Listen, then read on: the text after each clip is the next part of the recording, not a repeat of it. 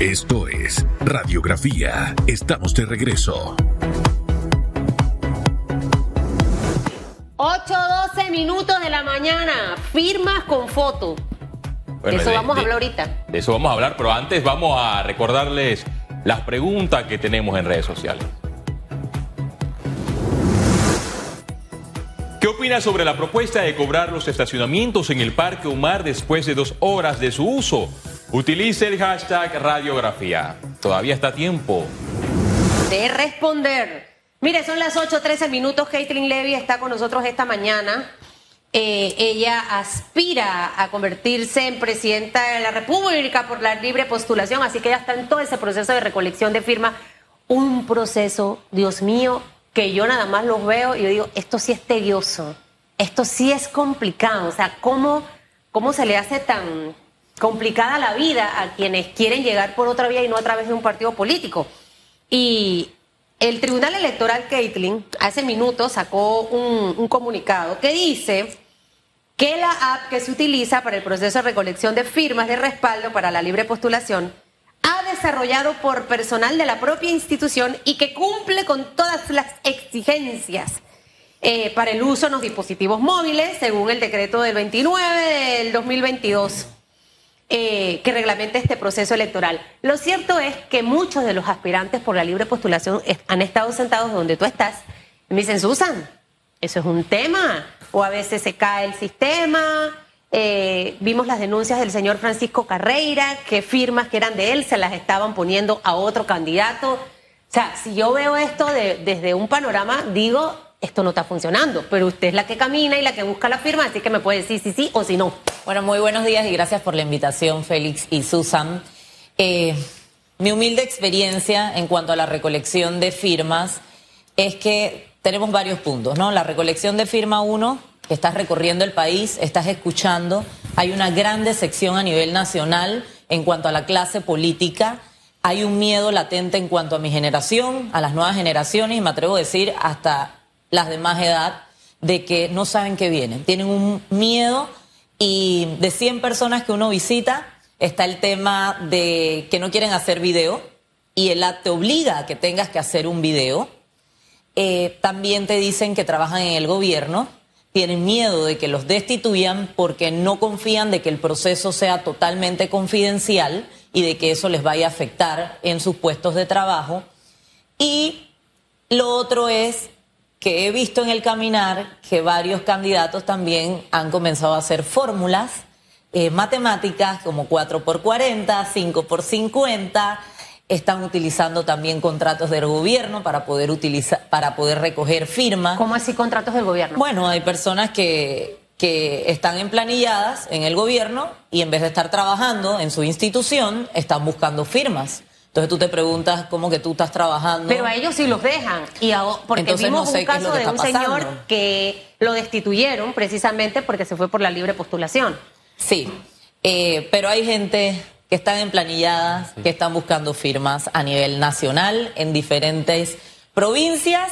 Yo lo he visto con mis propios ojos. ¿Quiénes son? ¿Quiénes son? Eh, no, eh? no te puedo decir que quiénes son porque yo no conozco a los funcionarios, pero sí me dicen yo trabajo en tal lugar. Eh, pero pero recolectan firmas, para, para qué para qué, para, qué candidato específico. Diferentes candidatos. Te puedo decir que las personas que están encabezando hoy día la recolección de firmas y el tema también de 4 por 40 que pagan por la firma. Si me consigues 4 firmas, te pago 40 dólares. Si me consigues 40 firmas, te pago 4 dólares por firma. ¿Y de dónde salen esos recursos? Entonces, esa es la pregunta. ¿De dónde salen esos recursos? Y lo otro que salió, que el tribunal está aclarando, el tema del app. Claro. A mí me dijeron, y si a mí me revisan las 17 mil firmas que tengo hoy día, pueden darse cuenta que mis 17 mil firmas tienen foto y tienen video. El video es la declaración en donde la persona dice yo apoyo a fulanito tal, con cédula tal, eh, libremente a la presidencia. Pero no sé si eso está pasando o no está pasando, porque realmente esto es matemática. Claro. Susan. Y las estadísticas que hoy día estamos viendo, el disparo que hay de ciertos candidatos que están a la cabeza, yo camino todos los días, todos los días, Susan. No hay un día que yo no salga a caminar con un equipo de más o menos 10 personas que me acompañan recogiendo las firmas. Entonces yo me pregunto, yo que me conocen a nivel nacional, salgo a buscar la firma. En cambio hay otros candidatos que no los conocen. Y tienen más firmas. Tienen más firmas y no caminan. Hay unos candidatos que uno me dice, eh, estuve un mes de vacaciones. Imagínate. Pero ahora. Y el proceso lleva dos meses. Yo, ¿Cómo tú buscaste firmas? Yo te quiero interrumpir porque es que en realidad tenemos que ser justos y lo, lo mencionaba al inicio. Este método, al menos desde mi punto de vista, no está funcionando, Clayton. O sea, eliminaron el tema de los libros porque supuestamente no funcionaba. Pero se genera esta app que ha tenido complicaciones al inicio, no solo el tema de la foto y el video, sino el tema de que te le paso otra firma a otro más. ¿Realmente eh, ustedes sienten que eh, esto beneficia es a los partidos políticos e impide a figuras como tú el poder llegar a esto porque obviamente va a ser complicado. Mira, el sistema es deficiente, es costoso y en ciertas comunidades yo por lo menos tengo contrato con cierta empresa de contrato del celular porque si le metes tarjeta, una tarjeta de 5 dólares, eso nada más te ayuda para dos personas, para que te firmen dos personas. Cambio, si vas a Chitré, ponte, no te sirve Tigo, sino que te sirve Cable. Entonces ya tú tienes, ¿qué haces? Si ya tienes 10 celulares que estás allá, ¿qué haces? ¿Cómo, haces? Tienes que cambiar de chip, tienes que conseguir tarjeta. Entonces es muy difícil porque no en todo Panamá están todas las señales que tú contratas. Entonces sí es un tema de que es costoso, es deficiente. Em, en el tema del CAU es en donde se da, que es el call center, que tú llamas y te dicen, por lo menos yo creo que estoy debajo de su line. Y cuando llaman te dicen, no, Kathleen Levy y le ponen el de su like. Y yo dije, joven, cuando me mandan el cosa, vuelvo y llamo, ¿no? O estoy ahí y recibo el email, porque recibes el email ahí mismo. Joven, yo le di la firma a Kathleen Levy, porque se la dio a fulanito de tal. Y te dicen, ay, me equivoqué, error de dedo. Hermano, error de dedo, eso no funciona así. ¿Qué dice el Tribunal Electoral? Y nada, puedes eliminar la firma, más no puedes darla a otro candidato después. ¿Y qué dice el tribunal de, estas cosas? Que esto es un error humano, que a la final el call center está siendo manejado por humanos y que van a cometer errores. Y con el tema de el app, yo sí quiero saber, porque mis firmas, vuelvo y repito, sí tienen la garantía de que tienen la foto en persona, no que le toman la foto a un padrón, y tienen un video en donde está diciendo que me apoyan a mí. Yo quiero saber si esos que están adelante o los que están recogiendo firmas están haciendo el proceso como es. Porque si no, entonces habrá desventaja y no me parece justo. Aquí lo tengo. Aquí lo tengo. La diputada Zulay Rodríguez con 39.712 eh, firmas. Le sigue el exdiputado Melitón Arrocha con 27.895 eh, firmas. Eduardo Quirós con 26.154 eh, firmas. Francisco Carrera con 20.777 firmas. y de quinta está la con el respeto de lo que. me presta su celular un poquito, no voy, a ver, no voy a ver más nada. Yo, en realidad. Eh, eh, Dios del verbo bendito tu vi.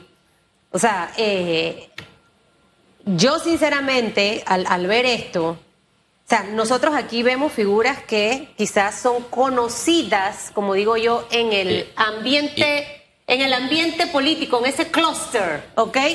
Vamos a, llamarlo de esa forma. Pero es, difícil una firma. A mí me la han pedido. Yo en esta ocasión dije no voy a dar firma de nada porque soy tan cabezona que después le doy a, su, a, a, Caitlin, le doy a Zulay, le doy al otro y al otro. Te sancionan con dos mil dólares. Totalmente. Entonces, como soy tan no, el mismo sistema te rechaza. La gente piensa, no, el mismo sistema, apenas tú ya diste la firma y metes la, la cédula, eh, inmediatamente el sistema te dice ya esta persona dio la firma bueno, a eso le tengo miedo y por eso no he dado firma este año. Pero a lo que voy, y que es parte, eh, obviamente, de lo que ocurre en el día a día. Si siguen a Caitlyn en sus redes, se van a dar cuenta dónde está, que tuvo aquí, que tuvo allá, que caminó aquí, que caminó allá, que ta, ta, ta, ta, ta, ta. Hay varios de los que están ahí, Feliz Antonio Chávez, que yo no veo ese, ese, ese motor político en, en la calle. Uno dice que él no va, que él no camina hasta que sea candidato. O sea, hasta que llegue dentro de los tres. Entonces, explícame cómo, estás buscando las firmas. ¿Cómo buscas la firma? Esa es mi pregunta. Yo camino todos los días y no entiendo. O sea, de 100 personas que tú visitas, 10 te dicen estoy trabajando, no quiero hacer el video, pero no sé realmente. Hasta el momento de las personas que han logrado darte ese, apoyo, han sido de partidos políticos o personas independientes, porque ahorita mismo hay un, hay un debate entre los militantes, los partidos políticos y los independientes, y también de las personas que están inscritas en los partidos políticos y que siguen estando en eh, buscando algún puesto de elección popular, porque dicen, bueno, eh, se quejan los independientes de las personas de partidos políticos, pero la mayoría de las firmas que obtienen son de los militantes de los partidos políticos. No sé si en su caso esto es lo que... Hay una realidad, Félix. Yo me salí del partido panameñista. Yo estaba dentro de un partido... Eh, los otros candidatos que vemos ahí han sido parte de un partido y siguen siendo parte de ese partido. Yo te puedo decir que cuando yo camino, yo no te ando preguntando si tú estás o no estás en un partido, yo sencillamente me presento, te digo qué quiero hacer, te explico cómo es el proceso y la persona me dice, ah, yo soy de tal partido, y ahí te digo, eso no te afecta en nada porque no te vas a salir de tu partido y no te estás inscribiendo en uno, sencillamente es una firma de apoyo. Pero sí tenemos que estar claros de que, por lo menos, si yo hubiera continuado dentro del partido panameñista, porque muchas personas así me lo han dicho, que eran también parte de mi equipo de trabajo, si tú hubieras continuado dentro del partido panameñista, te hubiéramos apoyado mucho más de frente pero al salirme del partido yo he dejado de recibir ese apoyo de los panameñistas eh, que están inscritos, ¿no? De esas más de 17 mil firmas que ha logrado recolectar en estas eh, últimas semanas, ¿cuántas de esas eh, pertenecen al partido panameñista? No te puedo ser, no te puedo decir, o sea, te puedo decir, yo saqué 450 y puf de votos en los convencionales y te puedo decir que 300 personas me han apoyado de ellos pero realmente de decirte que panameñistas son tantos, no te puedo decir. No se puede filtrar, aparte que siento que la información debe estar bien custodiada para que precisamente la gente no tenga el temor de hacerlo.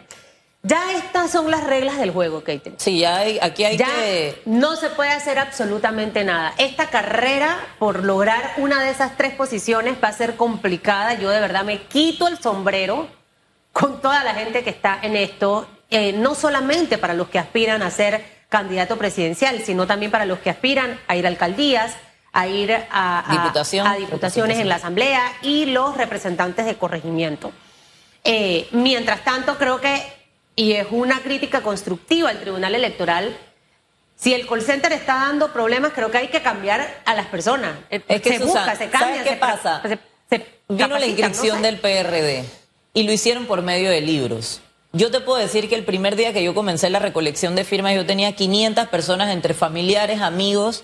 Se cayó el sistema. Solamente pude eh, registrar 80 personas. Llamé para que me permitieran utilizar libros. Me dijeron, los libros no vuelven más.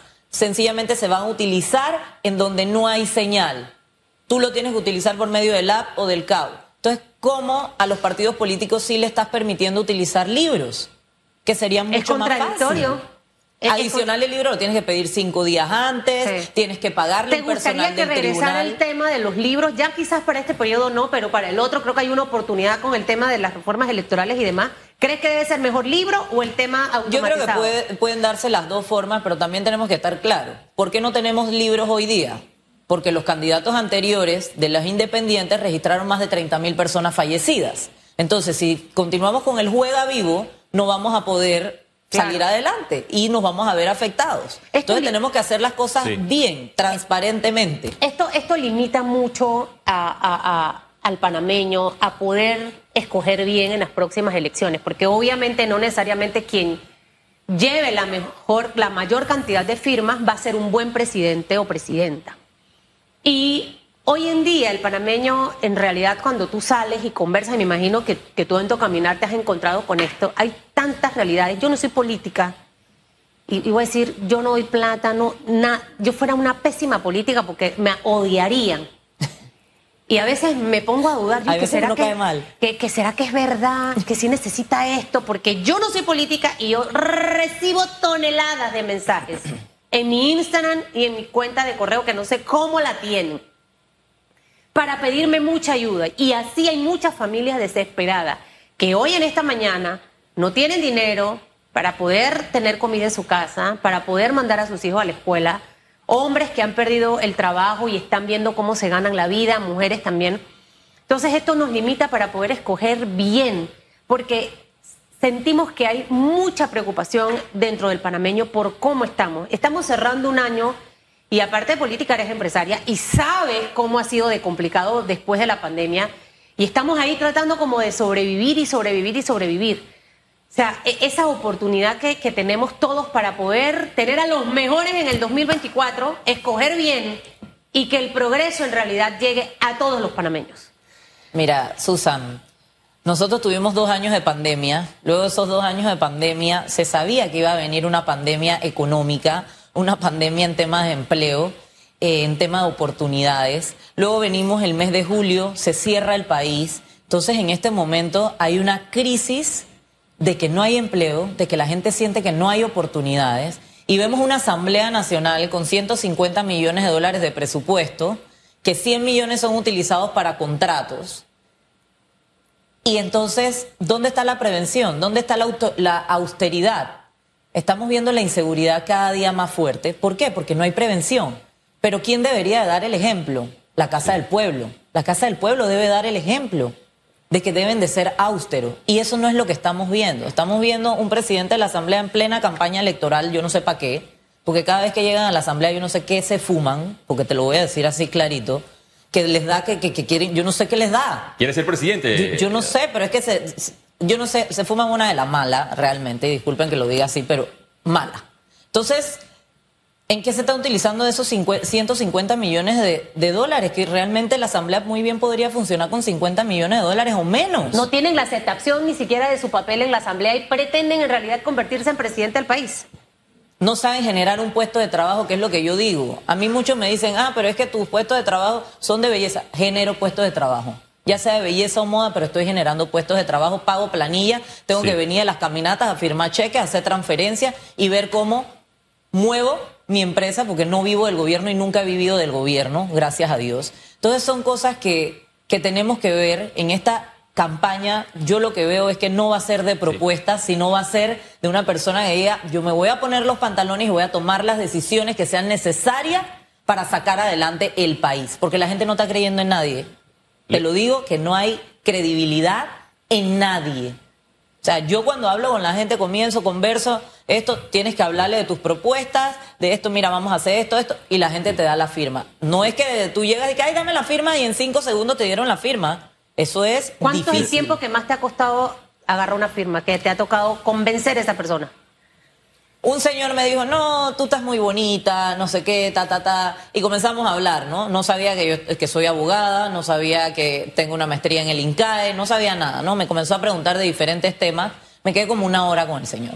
Pero el señor no me firmó él, sino que agarró, era en Colón, y me buscó seis personas más de su familia para que me firmaran.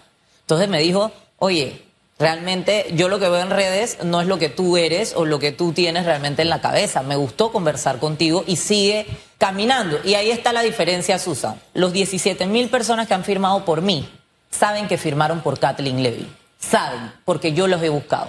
En cambio, si tú preguntas por los otros, te dicen, ay, yo firmé por fulani, ay, yo no sé ni por quién firmé, ay, yo no sé, mira que me lo pidió una vecina, yo no sé ni quién es él. ¿De qué te sirve estar buscando firma de esa manera? Bueno, y 6, 4 por 40, Bueno. 5 por 50. Sí, eh, Levi, ya que mencionó el tema de la Asamblea Nacional y el presupuesto de 150 millones de dólares, hay una bancada paraministra. Usted formó parte de esa bancada. ¿Esa bancada paraministra actual es peor o mejor que la anterior? Y esto lo menciono porque en la Asamblea Nacional se han eh, presentado distintos debates, proyectos de ley.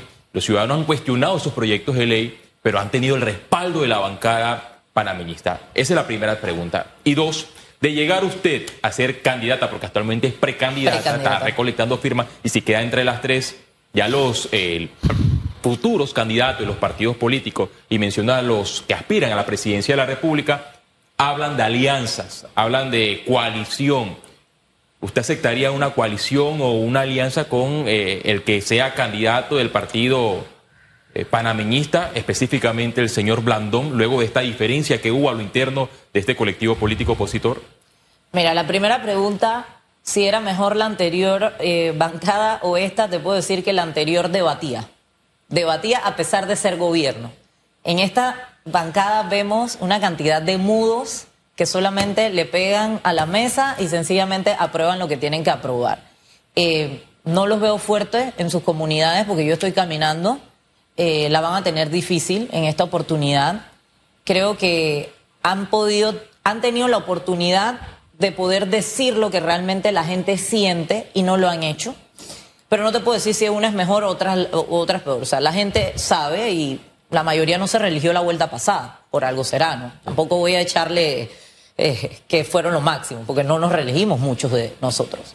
Em, la otra pregunta es, en cuanto al partido panameñista, yo salí del partido panameñista, yo estoy haciendo un trabajo porque, vuelvo y digo, no hay credibilidad en la clase política, no han hecho una mea culpa. Vemos a estos políticos diciendo, si yo llego, si yo llego, hermano, tú tuviste ahí, tú tuviste, tú tuviste en puestos de mando y jurisdicción a nivel nacional y no hiciste lo que tenías que hacer. Tenemos candidatos que fueron ministros, viceministros, embajadores, eh, han sido alcaldes. ¿Y qué han hecho? Entonces, obviamente que cada vez que uno sale del poder dice, yo tengo la solución para todo. Pero yo en este momento estoy eh, buscando mis firmas, no veo el tema de una alianza, porque yo lo que veo en este momento del Partido Panameñista es viendo cómo consigo un flotador. Y realmente eso no me parece lógico. Vemos los números de los partidos políticos, cómo está bajando el Partido Panameñista. Cuando estaba en el Partido Panameñista había más de 300 mil adherentes, hoy hay 242 mil. Bueno, y cada semana se pierden siete. Desde ya entiendo que descarta esa posible alianza eh, que pueda darse en un futuro de llegar a usted ser eh, candidata a la presidencia de la República con el señor Blandón. Pero ¿qué otra figura a usted le llama la atención? Usted dice, mira, eh, creo que esta figura es potable, creo que con ella sí soy compatible, en caso tal, los dos aspiremos a la presidencia de la República. Mira, yo te digo la verdad, en este momento yo no veo a ninguno proponiendo nada, yo no veo a ninguno haciendo el trabajo. Muchos tienen apoyo económico, que si yo tuviera el apoyo económico que tienen muchos de ellos, yo estaría caminando a nivel nacional todos los días buscando para ver, darme a conocer y no lo veo. No, no veo que, que hablen.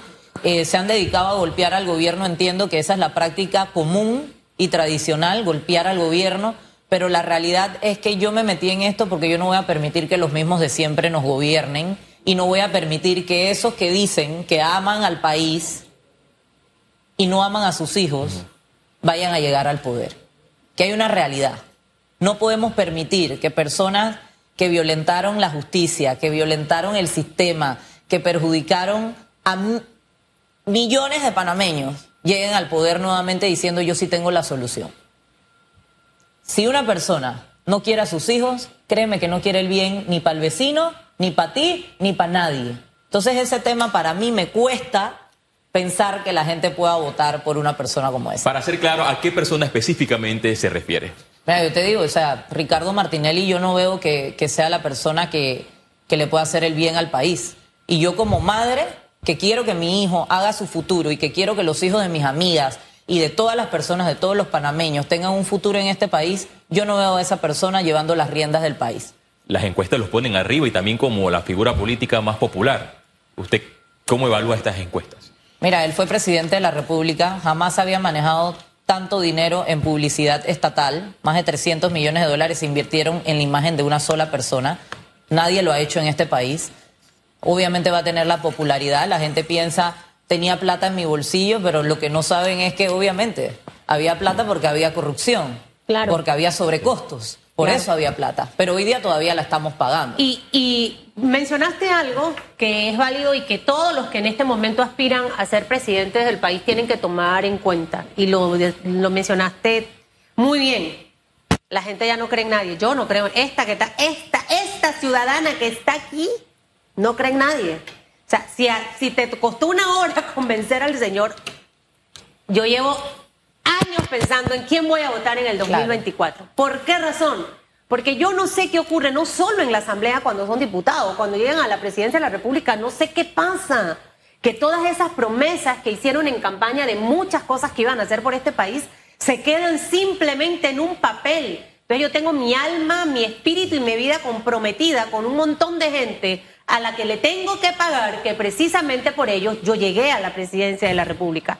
Entonces, un país con tantas riquezas es para que nosotros tengamos una distribución bien en nuestro país y que nada ni que nadie pueda pasar un día sin quiera de, de- de comer, Caitlin. Y me imagino que en tu recorrido te lo has visto. Entonces esas son las cosas que nos hacen decir tantos gobiernos que han pasado, tantos escándalos de corrupción, eh, tantas cosas que hemos visto. ¿En quién votamos?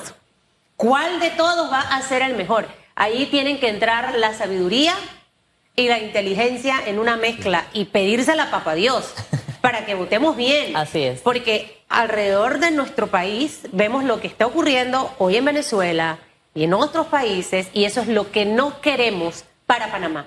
¿Qué necesitamos? Que las figuras como Caitlyn y demás sean en realidad empáticas y lo que digan lo hagan cuando lleguen a esos puestos, no que cuando lleguen ahí se transformen porque es que todo absolutamente cambia. Que te vaya muy bien en esas firmas de, de Gracias, Susan.